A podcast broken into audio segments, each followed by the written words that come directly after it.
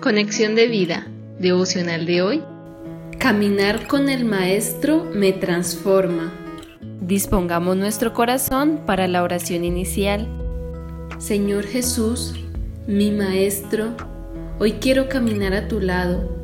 Enséñame cómo vivir una vida cristiana plena y equilibrada. Que tu Santo Espíritu me recuerde todas tus verdades y promesas y me ayude a ser un instrumento de amor en tus manos. Amén. Ahora leamos la palabra de Dios. Romanos capítulo 12 versículo 2.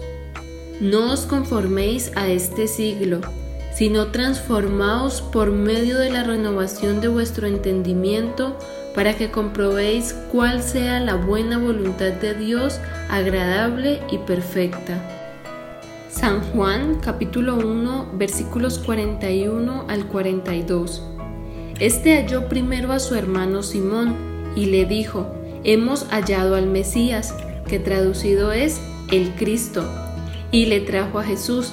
Y mirándole Jesús dijo, Tú eres Simón, hijo de Jonás, tú serás llamado Cefas, que quiere decir Pedro. La reflexión de hoy nos dice, el proceso del discipulado es un proceso de transformación del carácter del cristiano que se da a medida que pasamos tiempo con el Maestro, quien, al caminar junto a nosotros, nos enseña las verdades y promesas que ya son nuestras gracias a su obra en la cruz.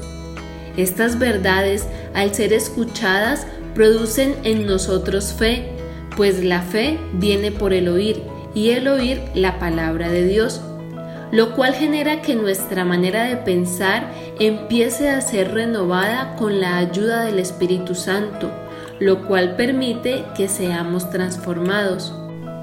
Pedro es un buen ejemplo de lo que ocurre durante el proceso de discipulado. Su vida, una vida inestable, llena de altibajos, donde podía pasar de hacer afirmaciones tan certeras como que Jesús era el Cristo, el Hijo del Dios viviente, a negar que conocía a Jesús, fue transformada a una vida estable al caminar al lado del Maestro. El significado del nombre de Simón es pajita o junco, algo que da a entender inestabilidad, pero Pedro significa roca, algo fuerte que da la idea de estabilidad. Cuando Jesús le dice a Simón que será llamado Pedro, le está mostrando que él mismo va a ser transformado gracias a la obra de Cristo. Y efectivamente eso es lo que vemos en la vida de Pedro, una transformación, pues él llegó a convertirse en uno de los pilares de la iglesia primitiva, siendo un instrumento poderoso en la obra del Señor. Si al igual que Pedro, cada uno de nosotros los creyentes somos intencionales en buscar al Maestro para caminar junto a Él todos los días, lograremos experimentar la estabilidad y el equilibrio en nuestras vidas cristianas. Y al igual que Pedro, podremos ser utilizados como instrumentos poderosos en las manos de Dios para ser pilares de su iglesia y ejemplo y canales de su gran amor. Visítanos en www.conexiondevida.org.